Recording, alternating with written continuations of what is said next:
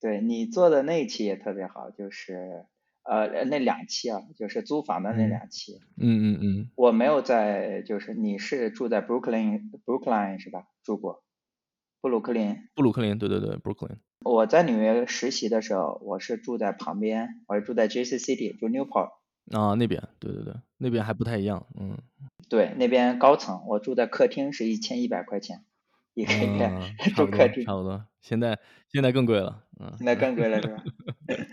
对，所以你说那两期，我有一段时间真的要 emo 了，就是你说当有两个点，一个是遇到那韩国的非常邋遢、那个非常邋遢的韩国室友，就是啥都不，厨房垃圾不打扫那个。啊，还有个说上海小夫妻吵着吵着分了那个，哇，那个就是我很有感触，就是那种状态。或者说那种就是在美国很多的时候，这种年轻人就感觉其实就是在一个像太上老君的炼丹炉里面，你要么被 炼出来，最后 因为是你的压力是比原来在国内大的，你的出口是在比国内少的。那出口国内的时候，你可能有更多的朋友，然后父母亲朋两边的人都有这样的出口，但是。在美国的时候，很多人不管是那个有一些基础的男生和那个女生，就是一个人过来的女生，他们是没有说就是太多的出口的，就是不管是情绪也好，还是遇到各种事情也好，所以就是炼丹炉，要么炼出来火眼金睛，像你跟科学家一样越来越强大，对吧？然后找到了自己和谐的模式，要么像他们俩一样，就是就是被烧成灰了，然后就是他们这种和和平分手的，我觉得。倒还算好的，嗯嗯。前一阵子像什么新墨西哥的光什么出轨啊，然后开枪啊那种事情，太夸张了，对。也也不少，其实对吧？嗯，对。主要是还是我觉得生活压力大，如果生活压力相对小一点儿，可能会稍微好一点吧。我觉得，嗯，对，是是这样的，嗯。我都忘了我们 这一期是要聊 聊那个，就是你作为建筑师。对，这个是这样，就是说。呃，我呢，可能跟就是普遍意义上的这个建筑师的生活不太一样。哎，What's up？你们好呀，朋友们。这一期邀请啥播客的主播啥啥来串台，我是他的迷弟，与他目前所在的城市波士顿也很有渊源，所以非常开心能够邀请到。这一期我们聊他在美国做廉租房建筑师的经历，聊工地上那些令人血压飙升的瞬间。租房里那些 emo 的时刻，也聊他的声线为啥这么好听，每一期节目背后的工作量，还有马萨诸塞 一栋原汁原味的徽派古建筑。这次我们非常荣幸邀请到莎莎来做客左家小帅啊，要不介绍一下自己吧？呃哈喽，大家好啊，我是啥播客的主播莎莎。这一期主要是因为想了解一个新的行业。就是傻老师作为在美国从事建筑师的行业啊，这样对，就是对我是建筑师啊，但是我呢，这个怎么说呢？就是这个工作的性质啊，和啊大家所熟悉的建筑师可能还有些不太一样，可以算是一个非典型的建筑师吧啊。今天可以跟大家分享一下我的这些啊这十几年的工作经验啊啊聊一聊。啊，对，我是零八年左右到的美国啊，在国内读的是建筑建筑设计，然后在这边读了一个呃一年的学位啊，然后之后就开始工作，一直到现在吧。嗯，你刚刚提到非典型是怎么讲呢？就是一一般提到，哎，对我还有一个，我还我可以问问你吗？就是说这个我其实挺好奇的，就是作为。啊，建筑师啊，我的朋友一般也都是建筑师，是吧？就我还挺想知道，就是说在非建筑师，就比如说你，你的脑海中建筑师大概是一个什么样的感觉啊？我想到的就是根据就是作品的类型来分，比方说我能想到的像商业的 shopping mall，或者说像学校、医院这些专门功能的，然后像民宅，嗯，公寓啊，single family 啊。然后还有像那些贝聿铭那种大作是吧？嗯嗯啊，什么银行总部啊、艺术馆啊、艺术中心啊，就是我能想到的，就是按照作品的类型能这样的划分。嗯，是对，但一般大家都是都是这种啊，对建筑师的了解都都是这样的一个感觉吧。我感觉，嗯，但是我之所以说我有点非典型呢，就是说我其实做的项目啊，虽然算是民宅，但是又跟这些东西不太一样。嗯，我做的主要是所谓的经济适用房啊，在纽约，尤其是这种房子就是廉所谓的廉租房吧，是提供给。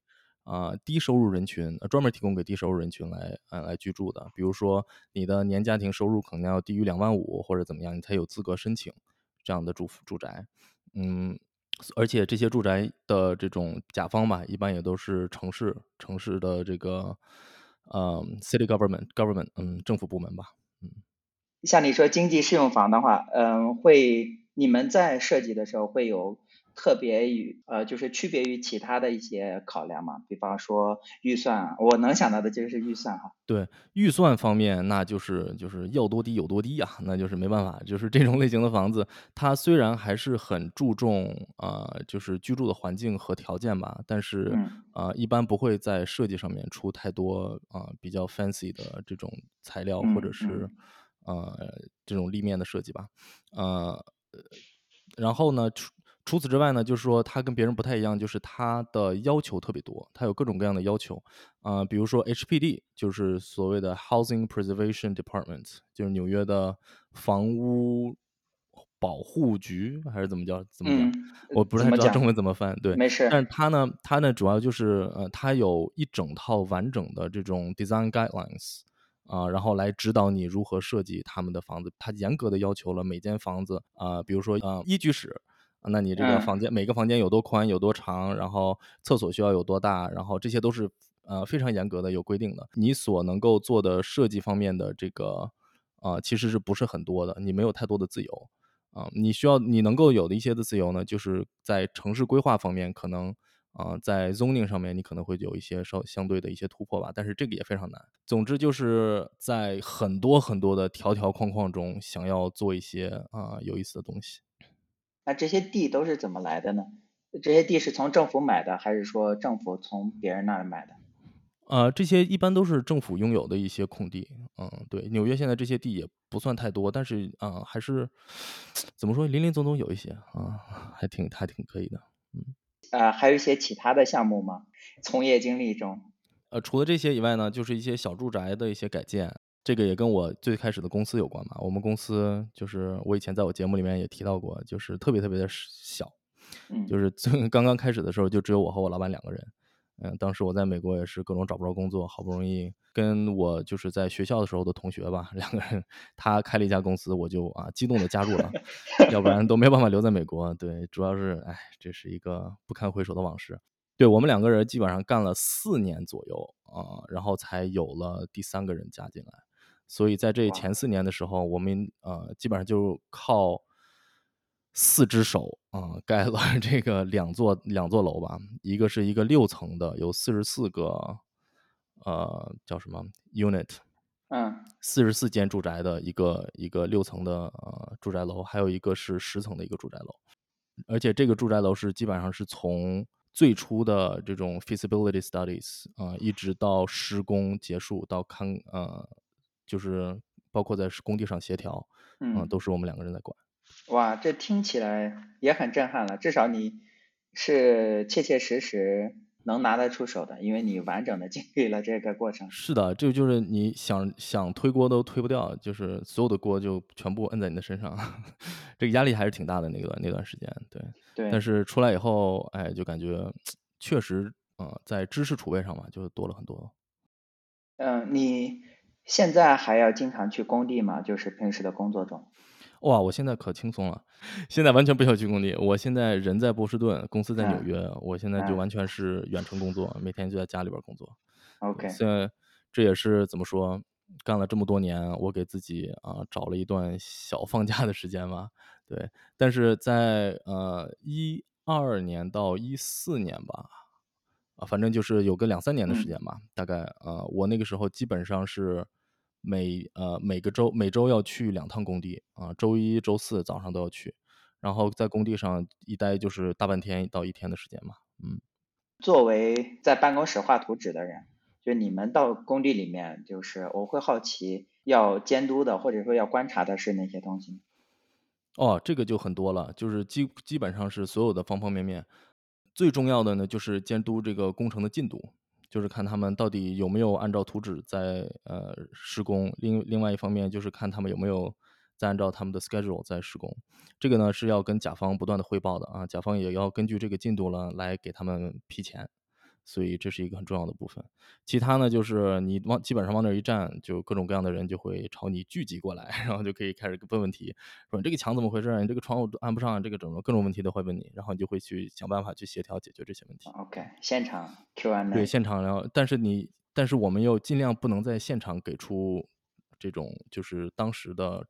就是指示，因为因为这个东西是有很多法律方面的考虑的啊，所以一般都是要有就是呃写下来，有书面方面书面。OK，就就等回来之后再以书面的形式发出去，再发给甲方，然后甲方批准了，然后再再给工地。对，OK，那也 make sense。那你既然说经历了完整的流程，嗯，能不能给大家讲一下？就是比方说，就拿你做的一个公寓楼来讲，完整的流程包括哪些呢？哇，完整的流程。嗯，首先你得拿到这个项目是吧？这部分是最难的。招标。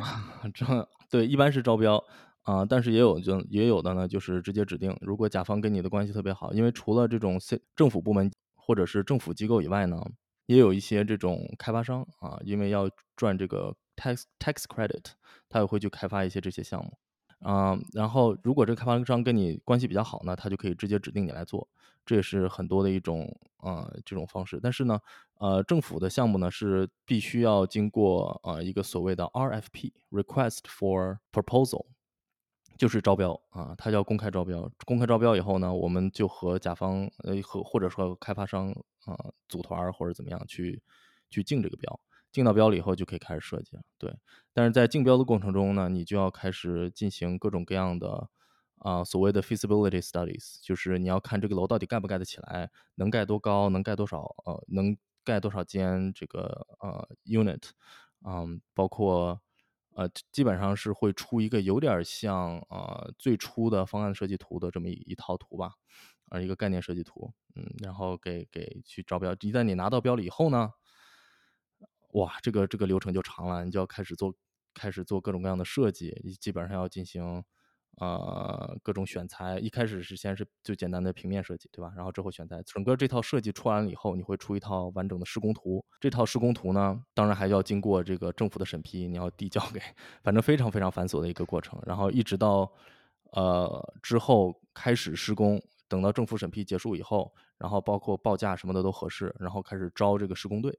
然后招施工队的时候，我们也要根据跟着一块儿，啊，去审核这个施工队的资质怎么样啊，他们提的这个价格合不合理，所有的这些东西内容之后开始施工，然后我们就天天在工地上跟人家熬熬熬熬熬，直到这个楼盖出来，这就是我们的痛苦的这个一个楼的盖出来的过程。当然中中间省略了很多很多很多繁琐的繁琐的细节。对，反正就是这么一套很很复杂的一个繁琐的过程嘛。嗯，之后还有很多事情，就是如果这个楼出现了什么问题，我们要继续跟进售后啊，售后有一些售后的服务吧。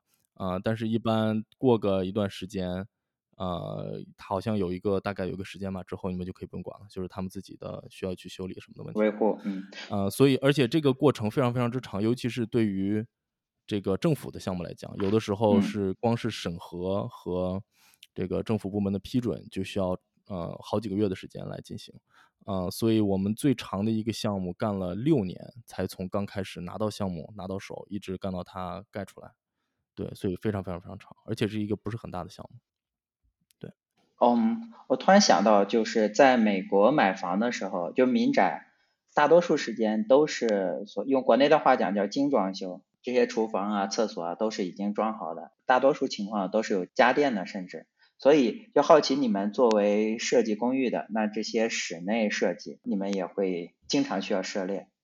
是的，是的，我们就是全都要放在设计里面的，啊，尤其是对于这种呃所谓的经济适用房吧，就讲究一个拎包入住，因为他们也没有更多的积蓄去真的去购买这些东西，对所以所有所有的这些冰箱啊、呃微波炉、洗碗机这种都是由甲方提供的，对，然后他们把这些房子租出去。哦，OK OK，是甲方提供的，我以为这个也要你们去从 vendor vendor 那里面去购买。是我们给我们推荐给甲方什么型号，然后他们去买。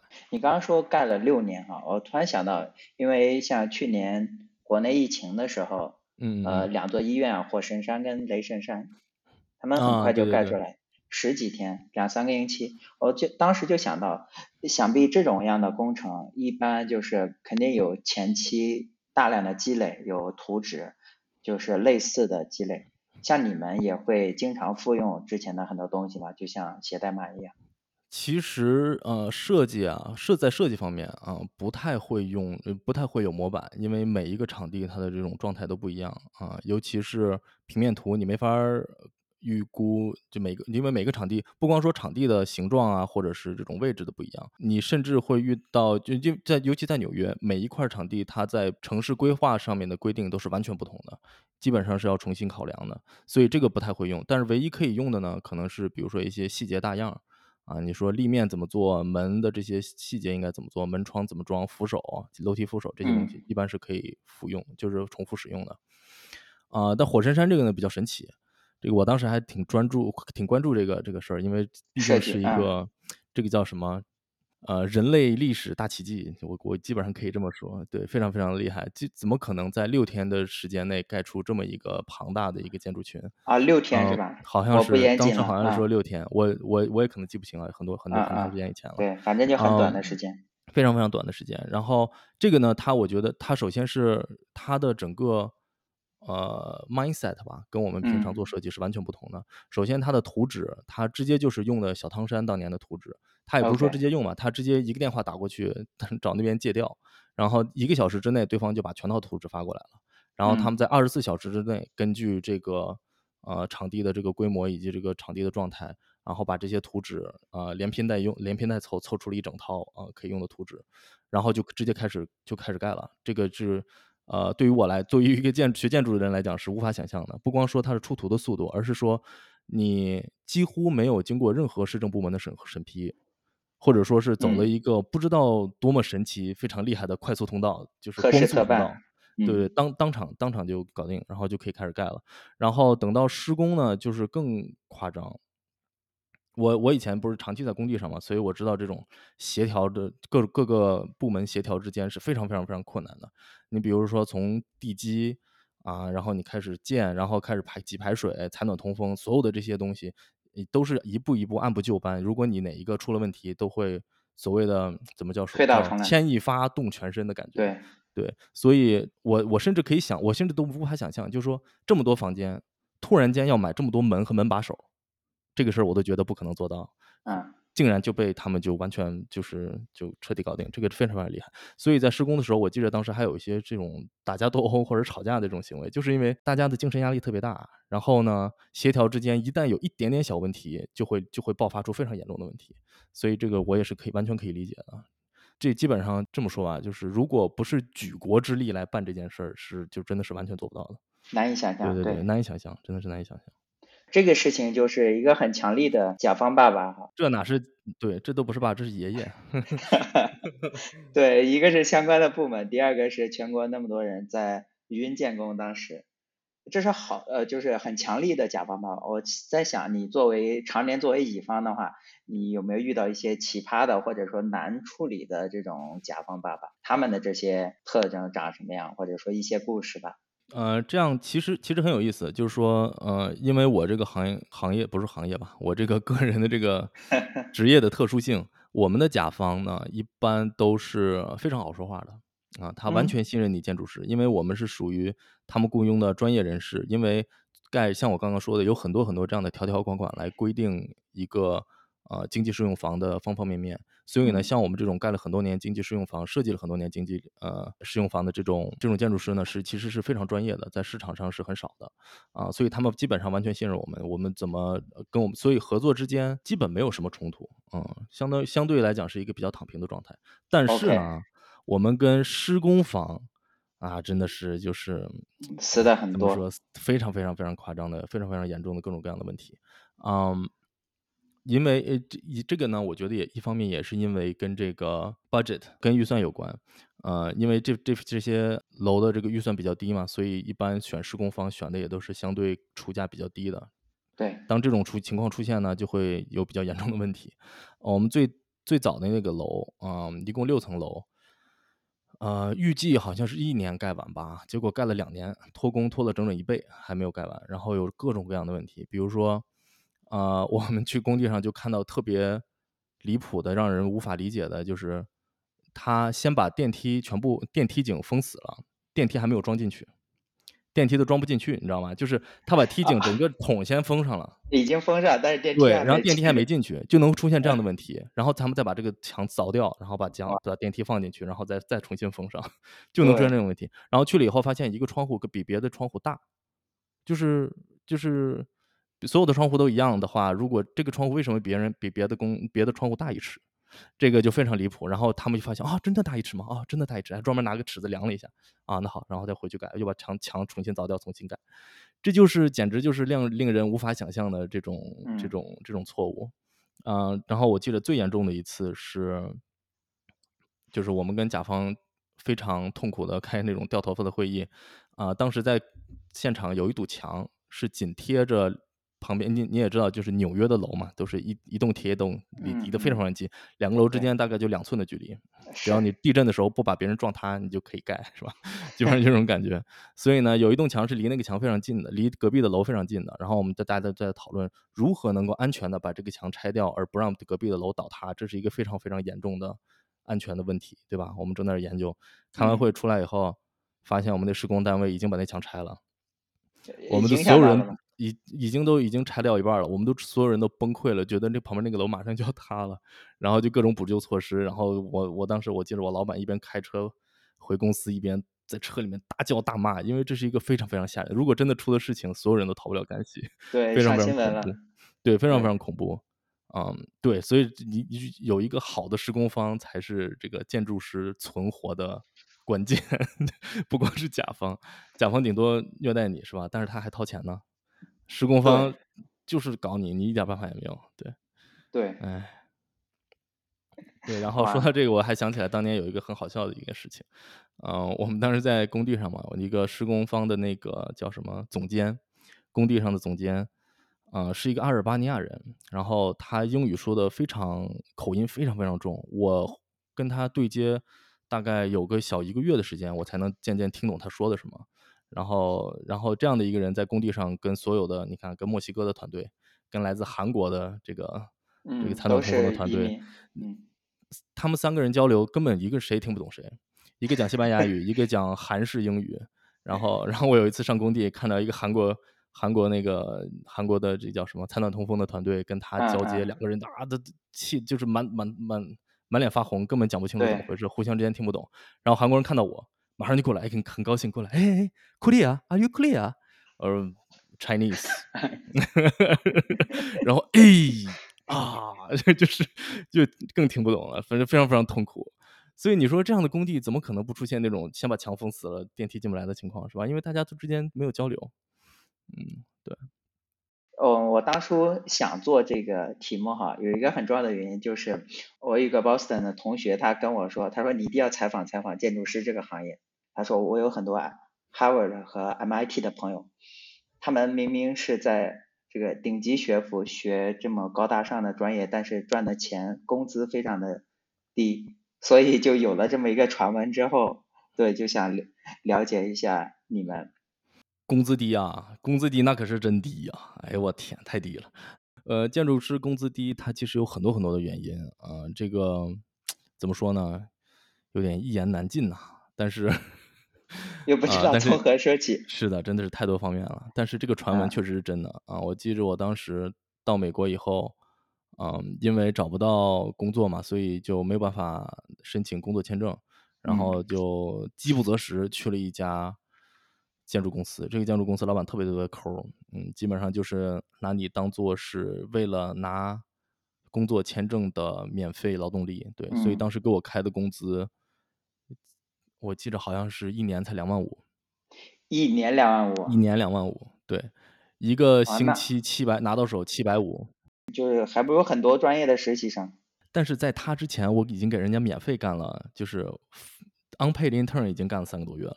所以，我我到才转到他那边，然后当时有有些入，而且是在纽约，在纽约，对，没错，有收入已经非常不错了。所以当时一个星期最多能拿到七百五，拿到手，不对，两个星期拿七百五，一个月拿到一百一一千五，拿到手的钱，在纽约几乎活不下去，就是活不下去，真是，我就生一场病，然后就卡里就剩一百块，就是这种程度，非常非常夸张，真的是，嗯，所以我住的特别特别远，每天要一个一个半小时、两个小时时间才能上班，住在皇后区很远很远的地方。当时我们就就是我们整那当时那个公司的所有人大概都是这么个水平，然后尤其我们这帮小年轻人就每天唉唉声叹气，看人家做汉堡的楼下 Subway 做汉堡，就人家的工资都比我们高，人家底薪都比我们高，真的是很痛苦。到后面稍微好一些吧，但是呃怎么说呢？我们现在的工资，像我这种十年多十多年经验的，嗯嗯建筑师，嗯工资还是赶不上 IT 的刚毕业的本科毕业生吧。嗯，在 Boston 是吧？在鲍斯牛，在各个地方应该都是不太不太行的。对对对。对，那会不会就是我自己的想象哈？呃，会不会说像那些牙医呀，或者说律师一样，越老越香？还是说不会像程序员一样被新的更新的迭代了？我们呢，就是越老他就越老，嗯，对，越老 没有办法。呃，建筑师这个职业，你要是想多赚钱，就得自己当老板。对，OK，自己当老板就是得必须要有各种各样的 connection。像我这种，嗯，怎么说呢？就是二十多岁才来到美国，嗯，然后基本上很难再建立这种很深的这种跟甲方的 connection。所以呢，自己当老板就相对比较难，比较困难吧。OK，如果给别人打工。那你就永远都是干类似的工作吧，那你到最后就很老，然后所有的软件都在更新，你没有在更新。然后我们以前公司，我在另外一家公司，我后来换换到另外一家公司，基本上就有很多这种，呃，六十多岁、七十岁的人还在就是画图的一线工作。然后当他们跟软件打交道的时候，你就能感觉到那种绝望，他们完全不知道，他甚至甚至，呃，有人问我。呃，括弧括弧怎么打？嗯，啊，OK，就是 Shift 才能打零，才能出括弧，然后他他才知道咱们怎么打括弧。然后你让他用这个用用 这样的电脑知识去处理复杂的建筑，现在尤其是所谓的这种 BIM，呃，Building Information Modeling 这种复杂非常复杂的软件，它是完全没有能力的。对对对，所以就是越老就是越老，没有办法。OK。建筑师每老每老一岁，生命又逝去了三百六十天。没错，就是这么个概念。哎，那当然，你说要是说经验建筑经验的话，那肯定还是有很多的。你比如说，你盖的楼越多，你见过的各种各样的情况就越多啊。然后在这种呃经验的这种指导下呢，你在做新设计的时候就会做的呃相对更好，这是肯定的。任何行业我觉得都是一样的。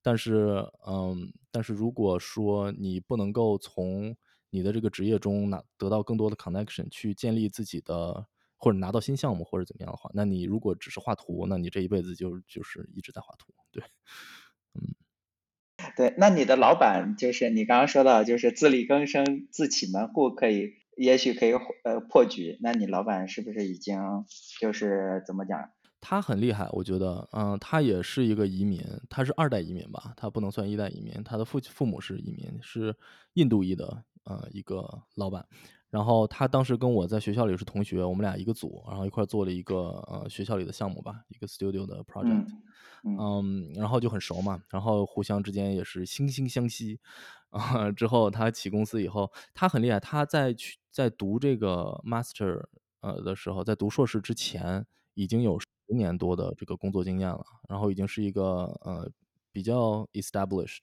一个一个 architect，然后他在。啊，对，一建筑师。然后他在这个他之之前的公司，人家还专还给他了呃邀请他做公司的合伙人。然后他也不知道为啥是吧？这个就是美国人这个自由的这个状态啊，一下突然间突然间闪现，然后就觉得我还是读个书吧，我直接辞职读书去了。所以我觉得这个人也很神啊。然后他读完书以后，哎，突然间就因为他之前在这个十年的工作经验中，就跟啊很多甲方关系都不错啊。然后有有那么一两个甲方就给他了几个项目，然后他就拿这些项目就开始嗯做公司。现在这公司也没有很大，因为呃这也是另外一点，我为什么仍然又回到这个公司，就是我之前跳槽跳到别的公司，因为我搬到波士顿了嘛。后来我又跳回来，呃，之所以是这样呢，是因为。呃，他特别崇尚一种叫做生活和工作的平衡啊，就是，哎呀，可平衡了。对对对，你要不然我能做我能做播客吗？扯呢，我还养孩子，还做播客，还上班，完犊子，你没办法。所以，所以这个我就觉得特别特别好。然后，而且他也不是那种特别压榨员工的那种老板，嗯嗯。然后整整整天工作相对比较轻松嘛，嗯。下面就是想特别想了解一下你一开始是怎么入的行，就是说，比方说本科的时候为什么要选这个，在芸芸众专业中选择了建筑这个。哎呀，这也是一个非常有趣的经历啊！就是我 我当时是保送生，我没有没没有参加高考，所以当时被学校录取了以后呢，就我还记得那天我就直接躺地上不动了，就收到录取通知，哇，原来保送真的可以上大学，然后躺地上，再再也不用学习了，哇，妈妈再也不用担心我的学习，爽死了！然后然后那个时候就开始面临选专业嘛，但是我其实对专各种专业啊了解的都不多，嗯，然后。怎么说呢？我我我爸，我父亲是一位化学专业的教授，所以他就想让我选化学。但是我一想到化学，我就想死。所以呢，所以我就到处去查这些专业都是干嘛的。然后发现建筑专业，呃，不怎么用学数学，也不怎么用学化学，完全不用学化学，不怎么用学物理，每天可以画画、照相啊，做设计。我简直就觉得是我的这个人生的这种天堂专业。我当时就觉得不行，一定要学建筑。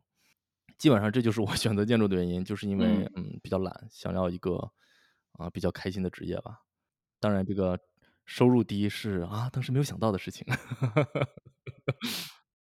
对，可以展开讲一讲嘛？就是建筑师这一行给你带来的快乐和苦恼两方面吗？快乐呀，哎呀，快乐可太多了，真的是很快乐。我觉得，尤其是在这个嗯。至少说吧，咱们从本科来讲，这个学习的过程，我呃，我觉得就非常的呃不不枯燥吧，呃，因为我们平常可能都是在正常的这种其他的专业吧，就是在本科的时间都是泡图书馆、泡自习室，然后学习、考试、学习、考试这样的状态。啊，我们呢，其实除了很多很有趣的课外的活动，不是课外活动嘛，就是比如说我们写生、素描、写生这种都是我们的主课。之一啊，我们就比如说周呃一到了课呢，呃一到了这个时候呢，我们就老师美术老师就带着我们西湖边上画一个，然后我们就坐成一排哇，就画这个美景 去研究。然后比如说写生实习跑到专门跑到江西婺源去待了呃两三个星期，每天被狗狗叫早上吵醒，鸡叫吵醒，晚上狗叫吵得睡不着觉，然后两个星期就天天坐在那个小村子里头画徽派的建筑。这种这种这种感受，我觉得很多其他的专业可能是不太能够呃体会吧，就完全没有。我们是去精工实习中心做小锤子啊，这也挺好玩的。对，车床。我觉得你们专业也应该就是老师拉着你们去什么找一个特别风景优美、景色秀丽的地方写代码。哎，这一定一定大家效率特别高。我也是转专业的，我本科是学机械相关的。啊，那是那你会 CAD，你会画 CAD 吧？是的，呃，对，AutoCAD 绘画，然后后来呃还用过就是 SolidWorks，就是一些三 D 的，嗯嗯嗯嗯，对，还有 Katia。咱们很近呢，AutoCAD 现在仍然是每天我都必须要用的软件啊。是吧？对，AutoCAD，呃，我用起来很痛苦，都是不好的回忆，这是 这是我迫使我离开的一个原因之一，因为我一想到行业最通用并且最最巨无霸。最火的这个软件，竟然用起来这么难用，我就觉得这行做的真痛苦。是的，是的，是的，嗯，呃，建对建筑还有更难用的软件，对，对。然后刚说到这个快乐的地方啊，这个苦恼的地方可能就是画 CD 吧，没有快乐的地方还有什么呢？啊，就对。然后我们当时的很多课程设计啊，比如说我们的大设计课，设计课就是你每天要去呃。每一个学期给你一到两个设计的选题，然后你可以根据这个根据这个课题来做一些设计。比如说，很早的时候就是做一些什么茶室啊这种很小的这种小规模的小建筑的设计，然后到后面就开始做一些呃旅馆或者是一些呃比较综合的高层这种设计的这种课题。然后这个是非常非常有意思的，就是你一开始拿到这个东西以后，你完全不知道是干嘛的，呃，然后你就得去各种去查资料，去研究这个东西是怎么回事儿，然后一点点的去。去去完善你的设计吧，然后在设计的过程中，嗯，你跟导师之间的交流，导师每个星期来一次，然后是吧？这，然后大家围成一圈儿，然后互相讨论各自的设计，这也是一种非常呃与众不同的一种学习的方式吧。嗯，我觉得，然后包括还有什么摄影课啊，专门有呃暗房，你可以去洗照片儿，然后学习各种各样的这种摄影的技术什么的，是非常有意思的。对，就是学建筑其实是一个非常有意思的事情。嗯，但是苦恼呢，就是确实很累。非常非常累，啊，我们我们这个呃，怎么说呢？就是熬夜，就是非常轻车熟路啊。每天呃，在最后每个学期交图的时候，都是最痛苦熬夜的时候，因为你把得把图画完嘛，而且一般都会要推进到交图的临近，你的设计可能才定下来，然后你还要把它画出来。所以，我最高的记录是三十六小时不睡，三十六小时，三十六个小时完全不睡，嗯。我之前在国内，比方说我本科念了四年，但是几乎没有通宵，呃，不超过一次肯定。但是我在美国念了两年的硕士，啊，通宵了若干次，我都数数不清有多少次。我就感觉还有一些就是超过两点钟的那种就不数了。嗯嗯嗯。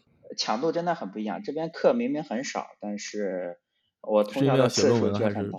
还是怎么样？有些时候就是写作业，就是论文期末。期末到通宵的不多，因为你要准备考试，其实是需要一个连续性。但是，比方说有的时候作业就真的很多，有些老师布置作业就很疯狂。然后，呃，对，当时要赶作业，还有就是一些 reading，老师说你要把书读完，然后读很多，然后他随机抽几个题目，就是一些很奇怪。就是一些很奇怪的东西，呃，但是你必须要完成，你不完成的时候，那部分的分数拿不到。于是当时也就是熬了不少的夜。对，我对，我觉得为为这个学业熬夜，嗯，是一种就怎么说，痛并快乐着吧。就是你一边在做非常快乐的事情，但是你的身体非常痛苦。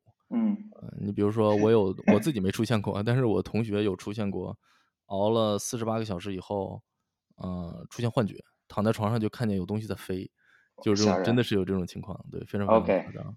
对，然后我最痛苦的，我我记得一个比较呃印象比较深刻的是，有一次也是熬了呃三十个小时吧，然后是实在熬不住了，觉得要睡上两三个小时，然后起来继续画图，然后就睡过去了，睡了四五个小时，然后我起来以后，我说我问我同学说为什么不叫醒我呢？我就说我已经跟你们说一定要讲三个小时把我叫醒，要不然图画不完。然后他们说我们根本叫不醒你。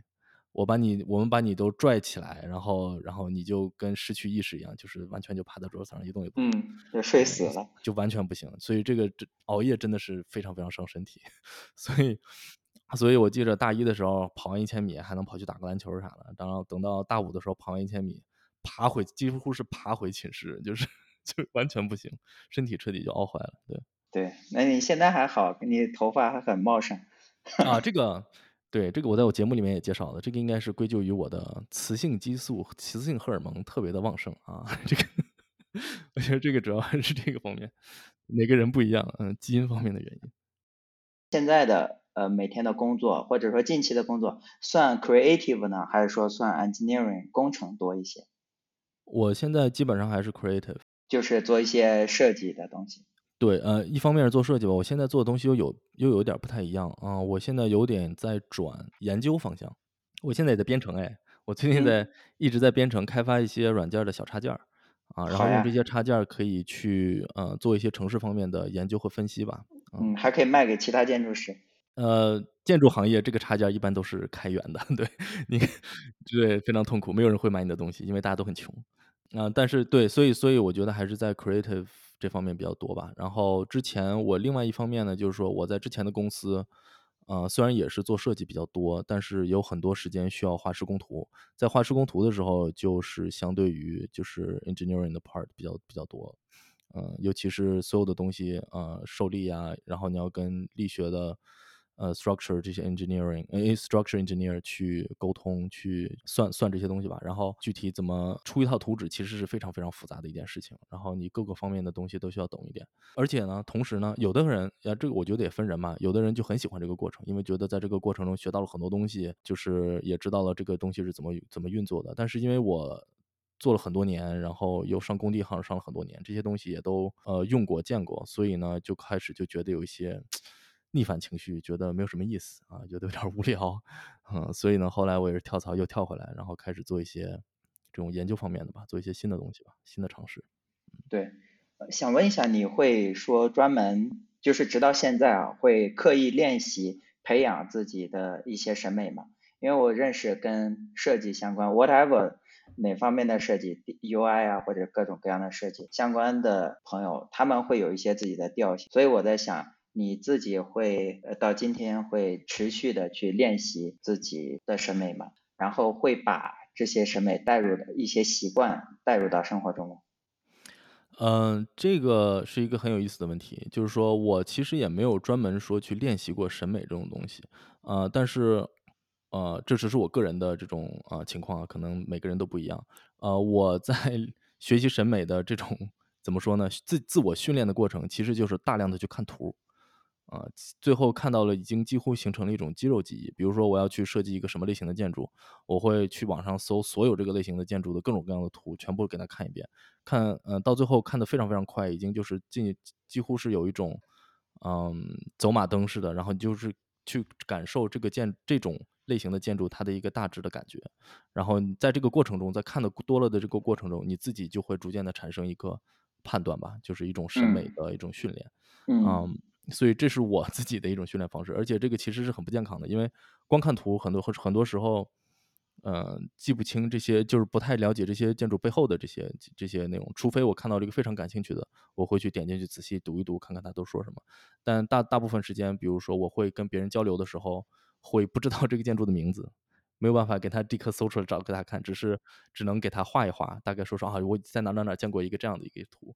但是很多时候是我会这种困扰啊，但是这就是我个人的一种训练的方式吧。嗯嗯，美国或者说全世界，你能举个例子说你最喜欢哪样一栋建筑吗？就是你觉得它就是 top one，top one，它就是最牛的，你心中无与伦比。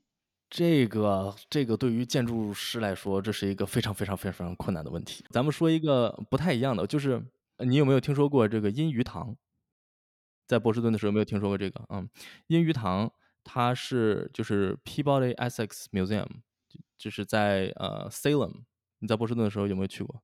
女巫小镇在那个啊，对，女巫小镇靠近缅因的那个地方。对对对对，在北我应该我应该是去过，但是我忘记去干什么，肯定不是万圣节。对，那那儿有一个叫做 Peabody Essex Museum，他做了一件非常非常牛的事情，就是他原搬不动的把国内的一个一栋一栋徽派建筑从呃安徽搬到了美国，然后这个这个这个小楼的名字叫阴鱼堂，它是一个清朝时期就已经建成的一个民宅，有十六间房子吧，大概啊非常非常多年，一直到一九八零年代，就是它的这些。呃，已经住了八代人了，你知道吗？八代是非常非常长的一段时间。然后这个房子也是在这八代人的这个过程中，不断的被翻修，不断的被修改。然后到了八十年代，就是大家都出去做生意也好，或者是就离开了这个小镇。当时在黄村，安徽的黄村，啊，然后离开了这个小镇以后，这个房子就空下来了，就没有人去打理。到了九十年代的时候，已经快要破败不堪，已经快要被拆掉了。啊，当时这个 p about x Museum 的一个。教授吧还是什么？具体是谁我有点记不清了。他来到这边看到一个一个有呃看到了这个房子以后，觉得非常非常的震撼啊。然后他呢就开始联系这个房主，然后把它整个买下来。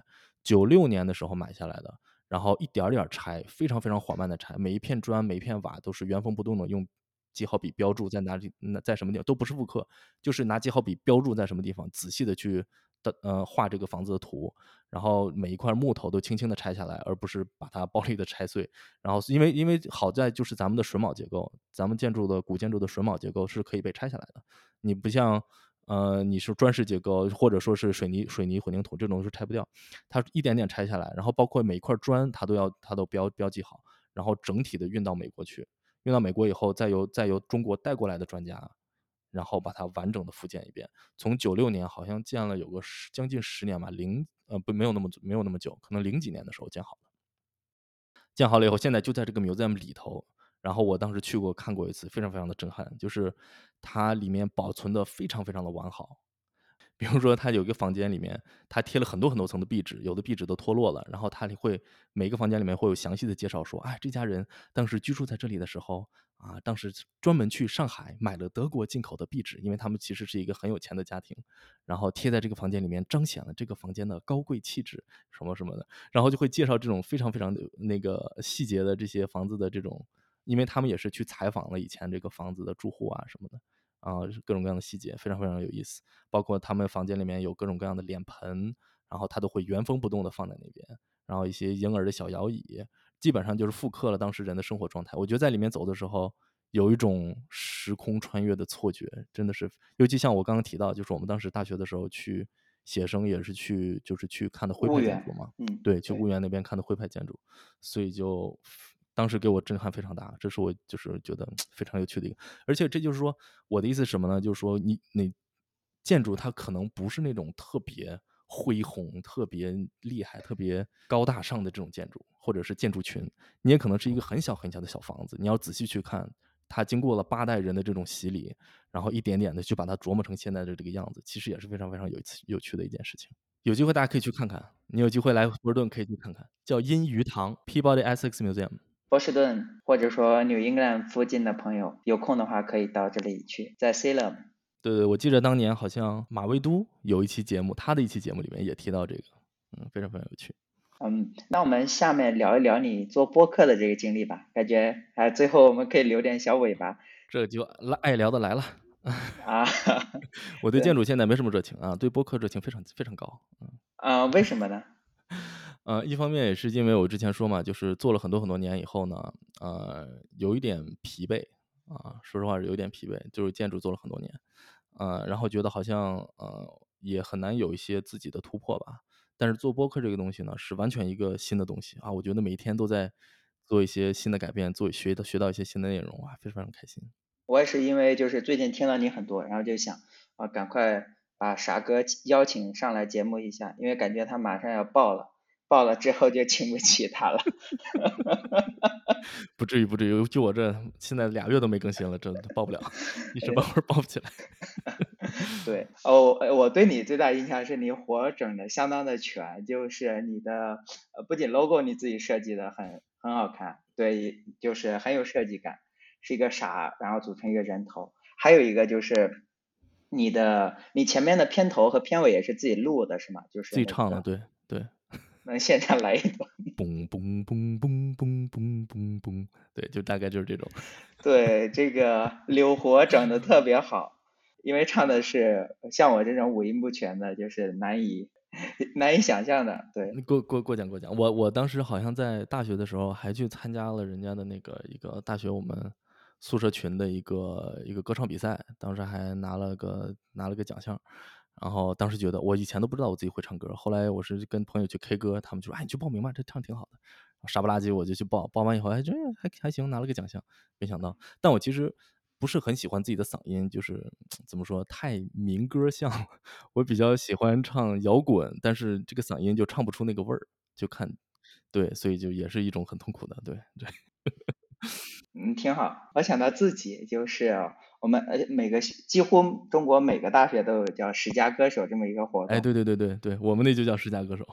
我自己当时海选，你知道海选就搞得很盛大，海选在一个几乎所有人都必经之路的一个路口搭了一个很大的舞台，然后我当时还喊了朋友跟我一块去唱了一首就是《梦醒时分》，梦醒时分就是你说你爱了不该爱的人。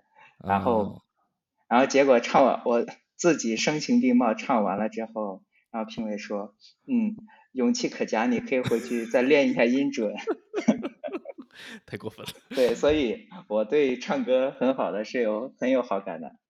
你现在用自己网站了，应该也。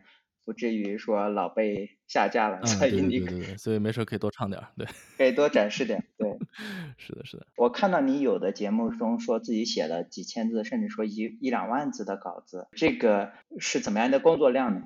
呃，哎呀，这个就就说到根儿上了，就是 我是从第四、第五期开始写稿的，啊，就是从第一期到第四期，尤其是做到第四期的时候，啊，内容就比较严肃嘛，然后就发现如果不写稿的话呢，呃，录制的难度太大了。啊，尤其是在一些词句的斟酌方面，可能一句话要录好几遍，或者是基本上是逐句逐句的在剪辑。后来觉得哇，这样是真的是工作量完全没有办法。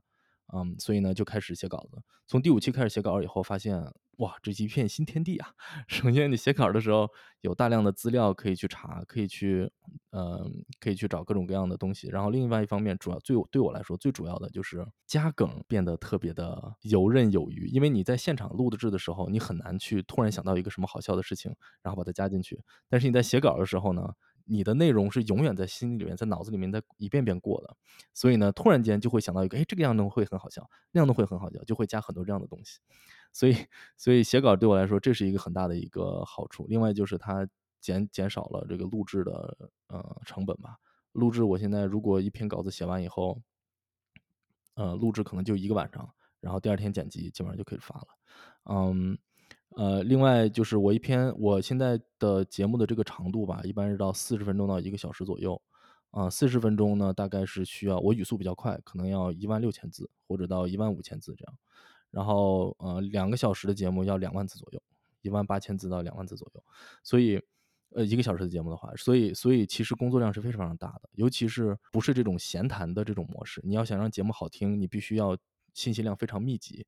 然后要不停的有一些笑点，然后提起大家的兴趣，然后要有一些所谓的扣子要留在前面，然后后面会慢慢的这种讲，这种讲述其实是一种非常考验我自己 写作功底的这么一个一个事情。所以我在写稿的过程中，其实学到了很多东西啊，尤其在不断的改，不断的改。有我有很多期节目，比如说当时第六期讲那个卡利夫的，就是讲监狱美国监狱生活的，对那一期我写到了六七千字的时候。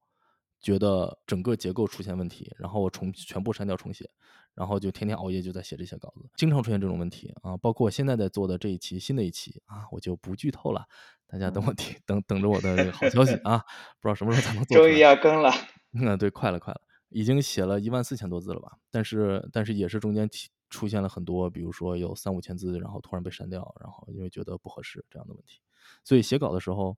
啊，其实是增加了你的工作量，因为你要考虑的事情更多了。对，对，而且我尤其想到你，呃，做有些东西，就像你做美国监狱系统的那些主题，可能难的不仅仅是说是写稿和录制，我在想难的可能是做 research 的时候背景调查，你不管说提到的一些书，然后文章和 New Yorker，对，不断的 New Yorker。对，还有很多的纪录片之类的，就是感觉要做一个很大量的工作，因为并不是每个都是说建筑相关的，你能有很深的背景知识。呃，有一些 YouTube 或者说呃 B 站的 UP 主，他们会做这些的内容，但是他们那是几分钟或者十来分钟的视频，但是你做的内容是非常长的这个东西，就是非常的佩服。确实，这个阅读量真的是非常非常大，而且很多话题都是嗯找不到任何中文的。嗯啊，内容的全都是英文阅读，中文的材料全都是英文英文的材料。嗯，有的时候忍不住了，就用谷歌翻译给他 翻译一下，大概浏览一遍，看看到底有没有用。但是这个阅读量真的非常非常非常大。我自己有一个就是那种呃笔记本吧，就是然后所有的这些链接啊什么的，我一般都会记录下来。有的时候光链接就呃一屏幕，然后就需要读所有的这些，基本上全部读过一遍，然后把里面。呃，比较有有有用的这些内容摘录出来吧。而且我另外一点就是，我特别想要把一个节目呢 做的客观一点啊，就是不要有太多的自己的这种见解啊。这也是就是比如说一个啊，这个我也不是学新闻的，我也不是没有这方面的专业素养啊，但是我就觉得好像这样才是一个真正一个好的节目的一个一个一个标杆吧。我一直在向这个方面努力，所以要做到这个其实非常非常不容易，因为很多。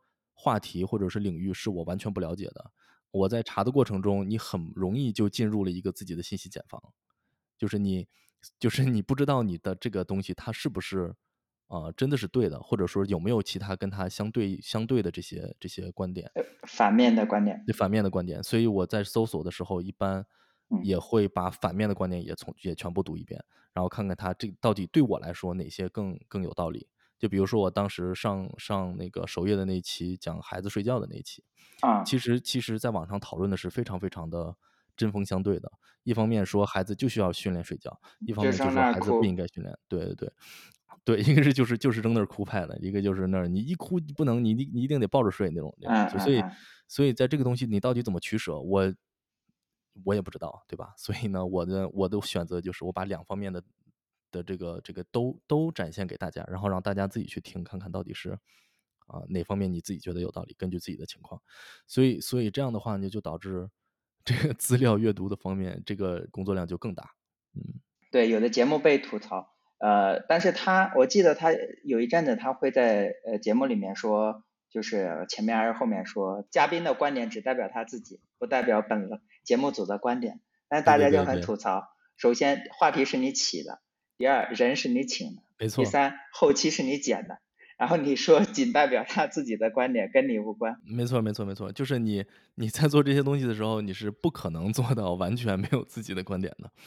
对，然后。然后你其实，在在说的过程中，你也是在潜移默化的把这些观点揉在里面，嗯，但是但是节目做的客观，我觉得是这样，呃，它比有观点的节目可能更好看，因为它能够，嗯，让不同的人感受到不同的东西。如果你只是有观点的话，那不跟我观点不同的人，他可能就不听了，对吧？或者说，如果跟你观点相同的人，你只能吸引跟你观点一样的人，这样的话，其实是一个非常加剧信息茧房。对对对对，是一个非常不好的事情。对，欢迎大家去收听订阅啥播客。我觉得谢谢谢谢谢谢。比你好笑的没有你唱的好，比你唱的好的没有你信息密，比你信息密的没你好笑。嗯，谢谢谢谢谢谢。小宇宙最强单口，我自己封的。对对对，因为因为对，因为从数据上完全看不出来。对。哇，太棒了！我再次感谢傻傻来做客今天的节目。别走开。结尾还有彩蛋，也欢迎评论和订阅佐治亚小帅，你的意见对我很重要。欢迎收听啥播客，尤其是美国租房系列，我强烈推荐。第一季佐治亚小帅到这里也结束了，感谢十二期所有的嘉宾，也感谢所有听众的陪伴。第二季小帅也在预备中，将再接再厉，给大家带来更多新鲜多彩的北美华人故事。如果你有故事想被听见，欢迎发送邮件联系我。邮箱是小帅 FM at gmail.com。山高水长，左家小帅第二季，我们后会有期。我本来我本来想放一个就是真的孩子哭泣声，就是我们家孩子哭的声音，结果啊那不是你们家的，那不是我们家孩子，那是我网上找了一个小孩，因为我们家哭的比那还惨，我害怕大家太崩溃，嗯，老惨，一边哭还一边叫爸爸爸爸，哎呀我天，真的是特别特别惨。我也住过里，我也住过剑桥，我住在那个，那叫 Central Square 吗？Central Square，对对对。对，那旁边不是还有个，啊，那个是八百多块钱租了一个最小的卧室，只能放下一张单人床和一个窄桌子。当时 是为了那个地块好，那地块确实好。对我对他唯一的念想就是暖气真的猛，就是。你知道暖气猛的好处就是起床没有困难症。我现在起床有困难症，对，太冷了是吗？对，南这边就是也不算极冷，但是就是冷到你又刚好不想开空调。哎，我刚想说啥来着？